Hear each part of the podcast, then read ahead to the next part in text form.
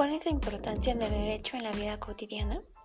En cualquier parte donde existe una diversidad de personas, es necesario respetar los intereses individuales y los comunitarios.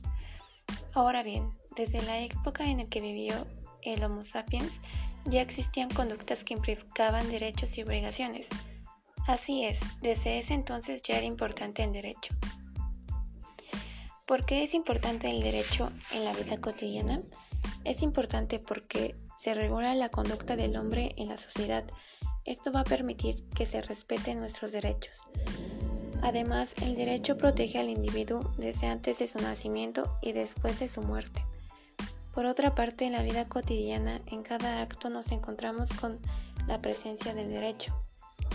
¿Qué es el mundo del ser? Son los hechos y cosas que se presentan en la realidad, como los fenómenos naturales, huracanes, sismos, terremotos, inundaciones. ¿Qué es el mundo del debe ser? Es aquel que pretende regular la conducta del hombre, normarla para que no violente los derechos ni prerrogativas de los demás.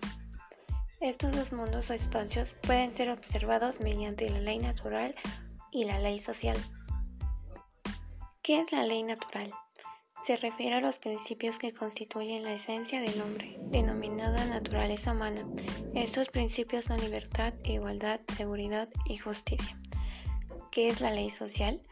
Conjunto de normas que pretenden regular la conducta del hombre en los individuos de los diversos grupos con los que se interrelaciona.